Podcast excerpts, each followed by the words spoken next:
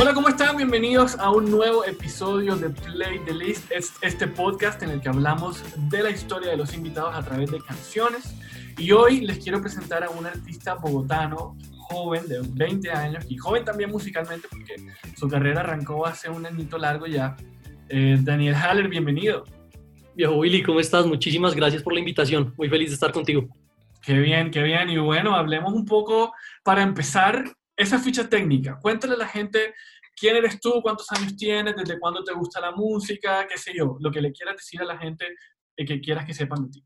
Bueno, Daniel Haller es un joven bogotano de 20 años que siempre fue loco amante de la música, loco romántico, me encanta decirlo así. Siempre vi mucho potencial en las letras, me pareció que era lo más bonito de la música, era una buena letra. Entonces, desde los cuatro años hasta hoy, vengo viviendo mi música día a día y bueno, ya es algo muchísimo más formal. Dani, ¿cuál fue esa primera canción favorita tuya en tu vida? Mi primera canción favorita fue Ave María de David Bisbal. Ok, ¿y recuerdas por qué específicamente qué tenía esa canción? Yo, antes de eso no me acuerdo de nada. O sea, no tengo, no tengo mucha memoria de decirte, bueno, escuché varias canciones antes de eso, seguro escuché mil, pero no, no sé por qué. Esta canción siempre me pareció increíble porque tenía su toque andaluz. Me parecía súper... La, la, voz de David Bisbal es algo de locos, es algo impresionante. Entonces siempre me pareció súper bonita, tenía sus partes que a uno lo tenía súper suave y al mismo momento lo hacían a uno explotar y, y, querer cantarla, bailarla, gritarla. Yo como un niño chiquito, pues claro, yo me la pasaba gritando por toda la casa Ave María.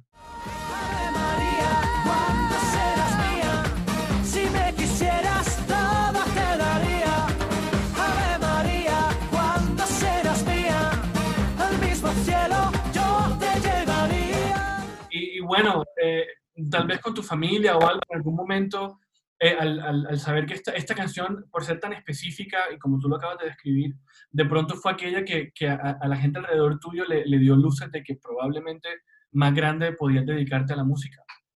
Yo creo que no. Honestamente te voy a contar, yo, yo creo que esa canción me empezó a gustar también como a los cuatro años. Eh, en esa época fue que me encontré una guitarra en el sótano de mi casa y empecé a tocarla y, y, yo tocaba y eso sonaba terrible. Claro, mis papás nunca me lo dijeron, ahorita me lo aceptan. ahorita sí me lo aceptan. Y en un momento ellos dijeron, no, pues metámosle en una clase de guitarra porque es que nos va a dañar los oídos. Esto suena terrible. Me metieron en clases y cuando la profesora les dijo, él tiene una voz divina. Mis papás, ¿tiene voz? ¿Cómo así que él tiene una voz divina? Ellos no se la creían porque nadie en mi casa es músico, nadie toca guitarra, nadie toca piano, nadie canta. O sea, esto fue algo muy mínimo. Entonces creo que no fue, indicio no, no fue por ahí. Ay, bueno, ¿y cómo fue, cómo fue musicalmente tu vida por el paso en el colegio, por ejemplo? Hubo momentos. Yo cuando recién empecé a cantar y me dijeron eso, que tienes voz bonita, me metí al coro del colegio. Comencé a cantar en el coro del colegio, allá con los otros 100 niños. Y en un momento de audiciones yo dije, es mi momento, nos fuimos cuando yo me paré, yo era súper nervioso, cosa que ahora no, no, sé cómo, no sé cómo pasé de nervioso a no nervioso, pero me puse a cantar y la profesora me paró a los 10 segundos. Y me dijo, no, no, no, no, tu voz es muy ronca, no, no me gusta. No, no, así, súper directa. Me acuerdo perfectamente y yo desde ese momento por ahí hasta los 10 años no canté nada del colegio. Wow. Me decían, canta, deberías cantar y yo no, no, no quiero cantar. No quería. Ya después fue moviéndome más otra vez, que yo sabía que la voz había mejorado, me estaban clases de canto, clases de guitarra, entonces ahí empecé a cantar un poquito más, un poquito más, pero nunca fui la persona que quería mostrarle a todo el mundo que cantaba, okay. siempre fui supremamente reservado con eso, entonces fue hasta en la universidad que ya decidí decir, bueno, voy a empezar a cantar, que la gente sepa que canto, porque esto es mi vida y esto es lo que quiero hacer. Wow, no, eso, va, eso es más bien un llamado a todos los profesores que están escuchando esto y su pedagogía, por favor cualquier cosa que pueden decir puede tener un impacto a larguísimo plazo en la vida de los pelados, por favor, más, más cuidado. No, de hecho, yo, yo me la encontré a ella, ella volvió al colegio, ponle, no sé, unos 10 años después, y ella me escuchó cantar y yo creo que ya no se acordaba de mí, y ella me dijo, tienes una voz divina. Yo, yo por dentro decía, no, no lo puedo creer. No lo puedo creer. Pero yo, muchas gracias. Muchas gracias, me pone muy feliz. Bueno, y, y claro, en, en, ese momento donde, donde digamos que todo lo que uno absorbe es tan importante, ¿qué canción en, en esos, en esos 10, 11, 12 años, qué canción sientes que fue como esa que, que influyó mucho en, en, en tu desarrollo como persona y como artista? Me dediqué a perderte, Alejandro Fernández. Ok. Siempre ha sido mi artista favorito, desde que soy bebé, desde que mi mamá lo escuchaba, para mí siempre fue mi ídolo. Entonces, ahí fue cuando yo me di cuenta que tenía algo diferente a todas las personas. Yo veía a mis amigos de 10 años escuchando muchas canciones que a mí me encantaban también, yo, pero cuando ellos cogían mi iPod, me acuerdo, iPod, ¿no? Eso fue hace rato. O sea, decir iPod es que eso fue hace mucho tiempo. Ellos se ponían los audífonos y ven, ponga música en el bus del colegio. Y yo ponía esas canciones y lo primero que hacían era... Volvían a mirarme y este man, ¿qué está poniendo? ¿Por qué, ¿Por qué pone eso? Entonces ahí fue que yo empecé como, ok, esto no es algo que le voy a mostrar a todo el mundo mis gustos porque todos van a empezar a criticar. Pero eso me demostró que siempre fui muy romántico, siempre me encantaron las letras románticas, mientras todos querían escuchar cosas completamente diferentes al amor. Claro. A mí sí me encantaba escuchar que este man la dejó porque no fue suficiente y escuchar esas historias yo decía, uy, ¿qué es esta belleza? Yo hasta me imaginaba que tenía una novia y que me pasaba y yo, yo me sentía en una película en el bus, yo decía, no, me terminaron. O sea, yo, se me, de verdad se me metían en la cabeza 100%. Wow, pero esos son unos rollos muy densos para, para esa cabecita de un niño de, de 10, 11 años, ¿no? Así es, sí. Me dediqué a perderte, inocente en momentos que se han ido para siempre. Me dediqué a no verte y me encerré en mi mundo y no pudiste. Sí, siempre fui poquito, sí. De hecho, hay, hay una foto de un perrito, no sé si la has visto, que él está mirando en la ventana y dice, yo cuando escucho una canción triste y me meto en la película, yo era así, era igualito. Yo me metía, en toda, o sea, yo empezaba desde la triste, después cambiaba Alejandro Fernández y salía Rey, y era una bonita, súper especial, súper estamos enamorados, y yo, ah, la conocí, conocí al amor de mi vida. Sí, yo me la pasaba saltando de historia en historia. no, pero ese es, eso es lo chévere de, de la música, que todo el mundo la la asimila de una manera diferente. Precisamente por eso hay gente que, hay canciones que o te gustan o no te gustan. Hay otras que sientes igual que otras, otras personas y hay otra que, que tú la asumes de una manera completamente diferente. Creo que eso es lo bonito del arte en general. Increíble, sí. Y bueno, ¿y en qué momento o con, o con, o con qué canción tú dijiste, yo quiero ser artista y esto es lo que voy a perseguir profesionalmente? Tengo dos. Te voy a, te voy a contar las dos. De hecho, mi canción favorita en el mundo todavía sigue siendo la estrategia de Cali el Dandy. Ok, wow, eso, eso, es una, eso es una declaración fuerte porque escoger una... Yo no podría, yo esa respuesta no la podría, no, no la podría dar, la verdad. Yo esa canción la tengo muy clara. Yo escuché esa canción, yo me acuerdo, yo fui a una fiesta de 15 años donde cantó Cali el Dandy y yo no la conocía, ellos no la habían lanzado. Ok. Y cuando empezaron a cantarla, claro, ellos siempre son súper rumberos, o sea, como que la, la rumba estaba súper activa y cuando empezaron a cantar eso, yo sentí un bajonazo en el ambiente, no a mal. La gente estaba feliz cantándola, habían personas llorando, me acuerdo. Y yo los miraba y yo decía, ¿esta canción qué es? Y yo no la conocía y cuando salí de esa fiesta la busqué y yo desde ese día me enamoré de esa canción. Para mí fue la mezcla perfecta entre el pop urbano y las letras espectaculares. ¿Sí? Claro. ¿Has escuchado la estrategia? Sí, sí, sí, claro. Es, es, es un sueño de canción. Y en esa época no la cantaban Cali Dandy, sino Mauricio Rengifo, entonces Dandy. Entonces sí. era solo el piano. Ya después fue que se puso un poquito más Claro. El pop urbano, pero ambas son espectaculares.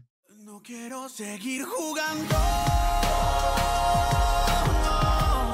A que sean mis amigos quienes decidan qué hago. La verdad me estoy ahogando. La otra canción es una canción de banda que creo que nadie conoce. Te, te voy a mostrar un poquito. Va. La canción es...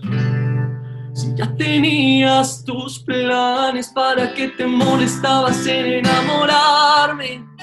¿Para qué ilusionarme si te espera un gran futuro por delante?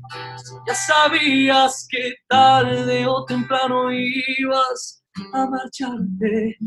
¿Para qué obligarme a empezar de cero, olvidarte? Si nunca fui importante, si no ibas a amarme, ¿para qué lastimarme? Wow, muy bien, un aplauso, un aplauso. Esta canción yo la escuché un día con mi hermano. Mi hermano le encantan los mariachis y la banda. Y a muy poca gente, honestamente, le gusta la banda aquí en Bogotá. Pero a mí, a mí también siempre me ha encantado lo- la popular. A mí toda la música me encanta. Entonces yo la escuché y yo dije, quiero cantarla en mi manera. Entonces, de ser una canción que es.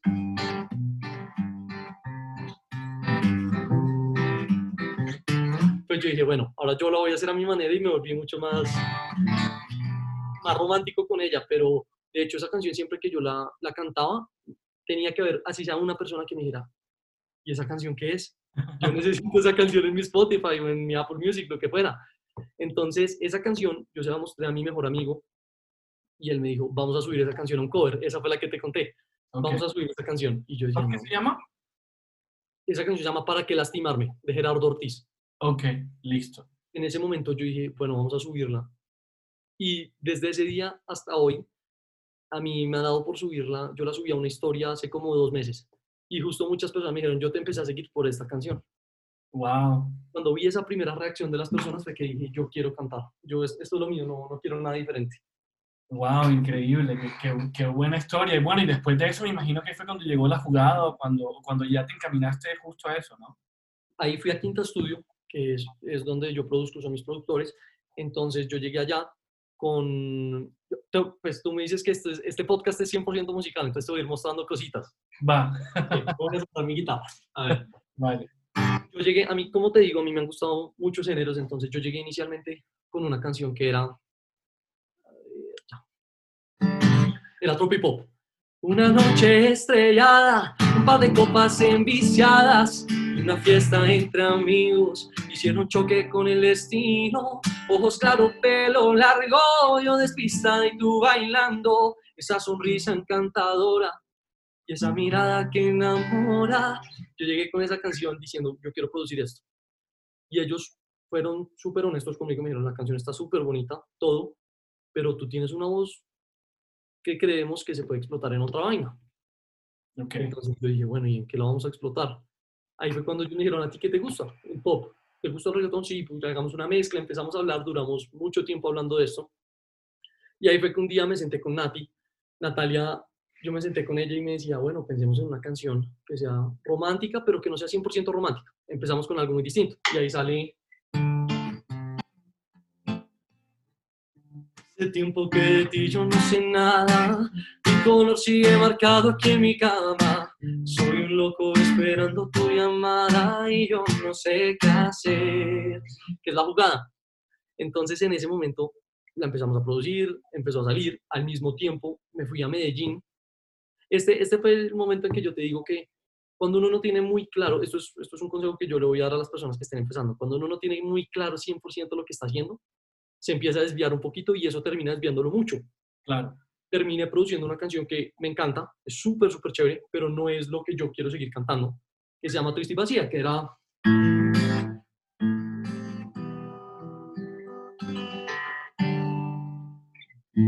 Creo que es momento de admitir la situación.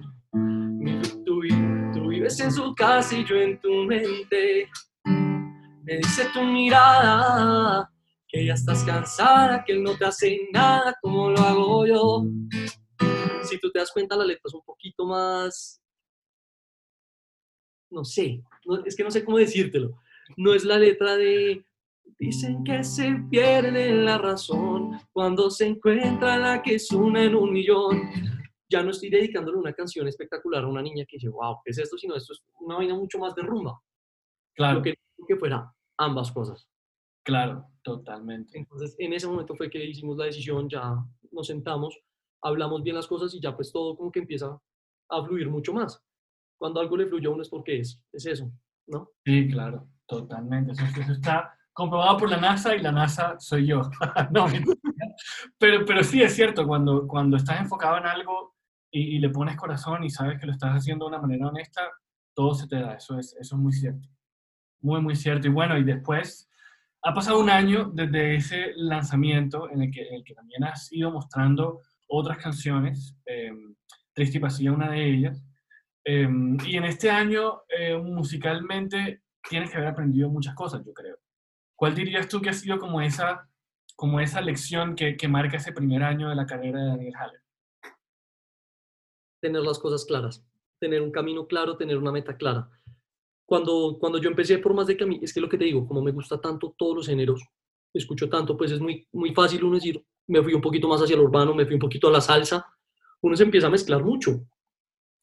Después es en ese momento en que uno se pone a enfocarse muy bien en qué es lo que realmente le gusta a uno Sí, y lo que la gente, porque es que hay que ser honestos, la gente se da cuenta cuando uno está cómodo o no está cómodo. Entonces ahí fue cuando decido, vamos a, cansa- a sacar una canción que sea mucho más romántica, desde la armonía hasta la letra.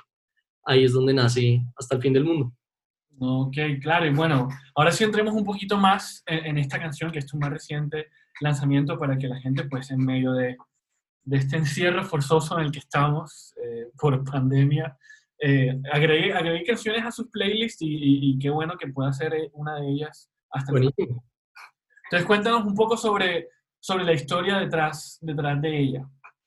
Yo les, les hago una pregunta a esas personas que están escuchando el podcast. ¿En algún momento de su vida conocieron a una persona que han considerado el amor de su vida o no? Muy probablemente. Yo creo que es algo muy probable. No vez- que pensando, muy probablemente nosotros sabemos que así es. Exacto, sí. Sí, yo no, no voy a entrar mucho en detalle ahí, pero yo sí he sentido eso y sé que todo el mundo lo ha sentido. Desde que uno es muy chiquito lo ha sentido. Entonces, ahí es cuando uno se pone a pensar, le da vuelta y vuelta en la cabeza muchos temas y uno dice, "Pues, pucha, yo haría lo que fuera por esa persona. Incluso así sea pasajero, sea por una amiga incluso. Pero uno haría lo que fuera, incluso viajar hasta el fin del mundo, que es algo completamente loco, pero por amor uno es capaz de hacer lo que sea. Entonces yo llego al estudio pensando en la canción más bonita que puedo hacer. Hablo con Nats Bautista, mi productor y manager, y le digo, yo quiero hacer algo espectacular, que la gente se siente identificada, que puedan dedicar en un carro, que puedan dedicar en la casa con una guitarra, que puedan escuchar en una rumba y al mismo tiempo suene igual y no pierda su magia. Wow. Hasta el fin del mundo. Qué específicas cada, cada cosita que de- de- del, del proceso de la canción. Sí, e- es corto, pero estricto. No, y no se pierde el enfoque, que era lo que estábamos hablando ahorita. Así es. bueno, y en, en- en la preparación de, de- de este tema en cuanto a la composición y todo esto, antes de llegar al video, eh, ¿recuerdas alguna anécdota particular de este proceso? Antes, sí, yo, yo me imaginaba esta canción, incluso sacando otras, yo me imaginaba yo cantando la canción, grabando el video en tantos lugares diferentes. Hubo un momento en que yo pensé que el video iba a ser el amor de mi vida, casándose con alguien y yo cantándole en el matrimonio. Uy, qué fuerte. Yo, yo me imaginé muchas cosas. En mi cabeza pasaron mil y dos mil y cuatro mil temas hasta que encontré el que más me gustó junto a Hugo Rubiano. Y, y fue así. El video que se lo recomiendo está en mi, en mi cuenta de YouTube. Bueno, descríbeselo, ahora sí hablemos del video. Descríbeselo a la gente que no lo ha visto todavía eh, para que se motive a, a- a chequearlo ahí en YouTube. no todas las personas somos iguales. Todos, aunque sé que hemos creído que hemos conocido el amor de nuestra vida, puede que haya sido en diferentes momentos de la vida. Entonces yo quise mostrarlo desde una historia de niños. Entonces empiezan los dos niños enamorándose, conociendo a su mejor amiga, puede que en el momento sean solo amigos, eso que dicen, uy, no, gas, la novia, no, así mismo, igualito. Entonces ahí van creciendo, uno va viendo ciertas cositas, la niña es mucho más grande que el niño, entonces uno se sentía intimidado por la niña, que creo que es una historia que, que nos pasó a muchos en el colegio y que uno decía, pues puchi, porque esa niña tiene una cabeza más que yo. Entonces todo eso fue muy real en el video hasta el momento en que estamos hoy en día en el prom del colegio, de hecho, volviendo al tiempo, eso es, es una historia súper loca que me encantaría que ustedes vieran y viendo si al final de todo, como puede pasar en la vida real, nos quedamos o no nos quedamos con el amor de nuestra vida. En mi caso, no me quedé con el amor de mi vida. Spoiler alert, spoiler alert, pero, pero ahí está. Pero hay un continuará, que sé que ustedes van a quedar muy intrigados cuando vean el video.